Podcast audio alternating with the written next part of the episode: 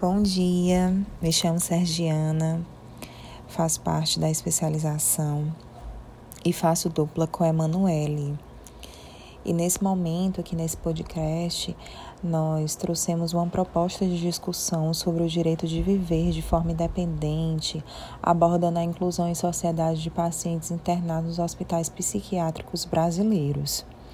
Essa discussão ela terá como base o relatório de inspeção nacional dos hospitais psiquiátricos no Brasil, que traz a discussão do contexto dos hospitais a nível nacional e desenvolve a discussão a partir dos direitos fundamentais, né, dos direitos sociais e dos direitos políticos desses usuários. É, é importante é, compreender que esse relatório ele traz um, um, uma discussão muito voltada para os usuários internados nessas instituições, né? Ou seja, são pessoas que estão é, em uma, ter, uma internação de longa permanência.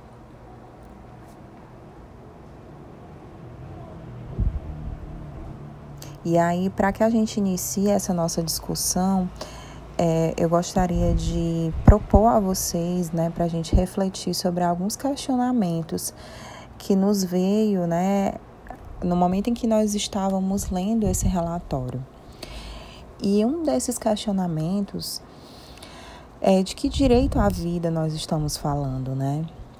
Quando a gente fala do direito à vida, a gente tem duas possibilidades aí logo de início, né, para a discussão, que é o direito de estar vivo né?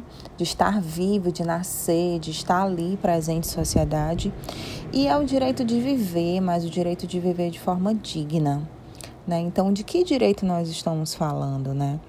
E aí, quando a gente é, pensa em pessoas que estão em internação de longa permanência, né? Pessoas que estão, que têm, possuem né, um diagnóstico de transtorno mental, e todas as os sintomas, né, as limitações e que essa situação traz para esses usuários, a gente também pensa sobre o que é, né? O que nós compreendemos como inclusão em sociedade. Então, para fazer essa discussão sobre o direito de viver de forma independente e sobre a inclusão em sociedade, é necessário a gente responder essas duas perguntas, né? A gente sabe que ao longo da nossa história, né, não só no contexto nacional, mas mundial, nós temos uma lógica que Foucault trabalha muito, né, que é a ótica do deixar de viver ou deixar morrer é, de muitos grupos sociais que vivem na nossa sociedade, né? E as pessoas que possuem transtorno mental, né, ela tem um histórico de negligência, de violação de direito, elas têm um histórico de exclusão que fazem parte do histórico de vida delas.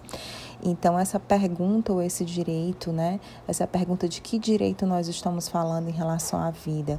E esse direito mesmo, será que ele já foi ofertado em algum momento para essas pessoas como possibilidade de escolha, né? Ou se de fato só foi colocado. É, uma, uma etiqueta né, baseada em um diagnóstico.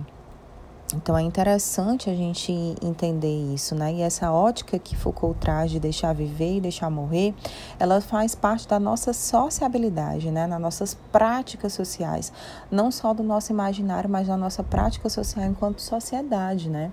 Quando você tem a figura do louco na sociedade, nós temos um histórico de exclusão, de querer tirar da nossa frente aquilo que nos incomoda. E é importante a gente discutir sobre isso. E quando a gente fala da inclusão, né, ou da, da reinserção social, que também é um termo muito utilizado, é, e que é bastante discutido nas ciências sociais, a gente pensa em que tipo de sociedade, de sociabilidade, né, nós estamos falando. Porque quando o indivíduo ele está dentro de uma instituição, ele possuiu ao, desde chegar nessa instituição e quando ele está ali, ele possui uma forma de sociabilidade, de convivência em sociedade, mas é restrita né? E aí, quando a gente fala da inclusão, a gente fala da inclusão no eixo de estar incluso dentro da sociedade, no sentido de estar incluso dentro da comunidade, né? De realmente poder exercer o direito de vida em comunidade e com dignidade, baseado naquilo que a gente vivencia de uma forma geral, né? Então, a gente precisa também compreender que há um modelo hegemônico né, de poder que opera seguindo a linha de exclusão ao acesso e aos meios de vida com qualidade para os grupos sociais que historicamente tiveram seus direitos violados que é, o caminho para que a gente consiga construir uma alternativa a isso é o cuidado em saúde mental baseado na integralidade da atenção e na clínica ampliada. E da gente ter cuidado quando a gente faz esse recorte da saúde mental, porque a gente precisa trabalhar ela dentro do contexto da saúde coletiva, né? No contexto da atenção psicossocial e que essa clínica ampliada, esse cuidado em base territorial, ele precisa ser composto por um leque de serviços de base territorial que proporcione novas possibilidades de efetivação de direito, de escolha desses usuários, né? Do direcionamento do fazer profissional, é, em relação à nossa pauta, né, que contempla o direito à liberdade, o da vida independente, a inclusão em espaços comunitários que perpassem diversas formas de sociabilização e de sociabilidade, né, que a gente possa conseguir enxergar enquanto profissional da saúde e que possa fazer com que enxergue aos, aos usuários quais são as suas potencialidades, né, o que, que pode ser desenvolvido para, para além do contexto clínico. É isso que a gente precisa e que a gente entende como saída. E aí o relatório ele mostra a realidade de pessoas que são que estão né, internadas por longo período em hospitais psiquiátricos em hospitais psiquiátricos e a gente sabe que isso ocasiona diversos tipos de perda, né?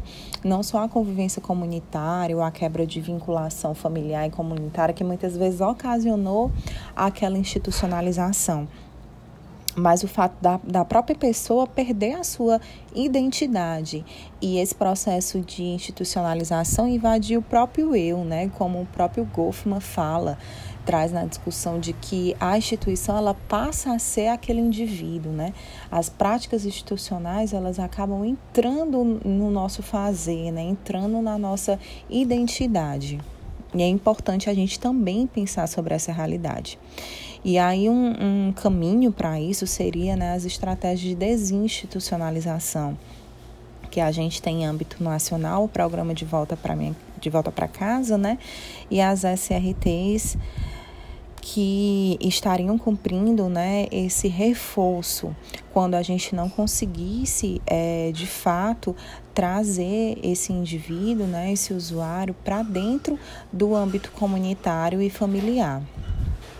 Aqui no estado do Ceará, particularmente, é, nós temos três instituições, né, hospitais psiquiátricos, que têm um quantitativo considerável de pessoas é, institucionalizadas, né, que precisam de fato passar por um processo de desinstitucionalização e que estão sendo acompanhados dentro da, da CESA, né, pela, coordenador, pela Coordenadoria de Saúde Mental, Álcool e Outras Drogas, e pela Superintendência de Fortaleza. Falo isso porque trabalho na instituição, na COPOM, que é a coordenadoria, e a gente tem acompanhado de perto esse processo de desinstitucionalização, que tem um caráter ainda mais desafiador quando a gente fala do Estênio Gomes, que é uma instituição né, que é conhecida como é, o, o, o, Instituto, o Estênio Gomes é um instituto psiquiátrico né, que tem a finalidade não só de estar acolhendo essas pessoas, mas elas ali estão cumprindo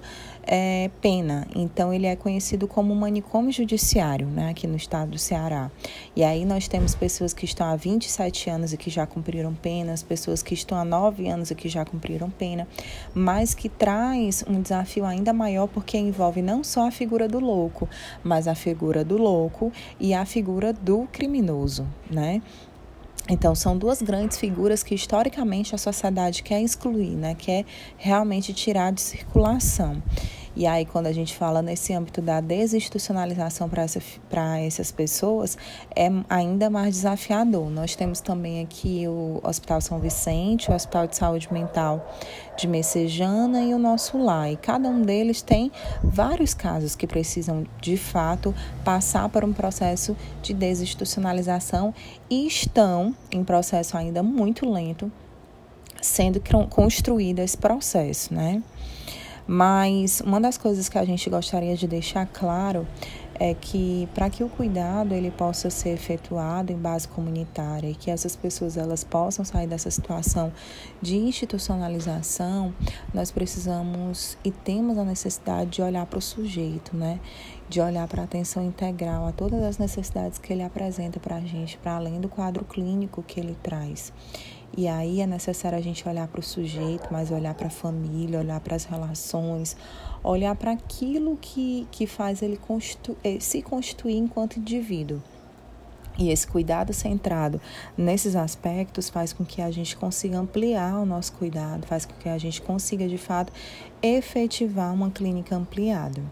E é nesse sentido que a gente consegue efetivar também o direito à vida com dignidade, o direito à inclusão em sociedade, em todos os espaços que a gente entende junto com ele, construindo com o sujeito, né, respeitando a autonomia dele, quais os espaços que ele quer e precisa habitar. Tá? Nós agradecemos esse momento e fica aqui esse podcast para essa reflexão.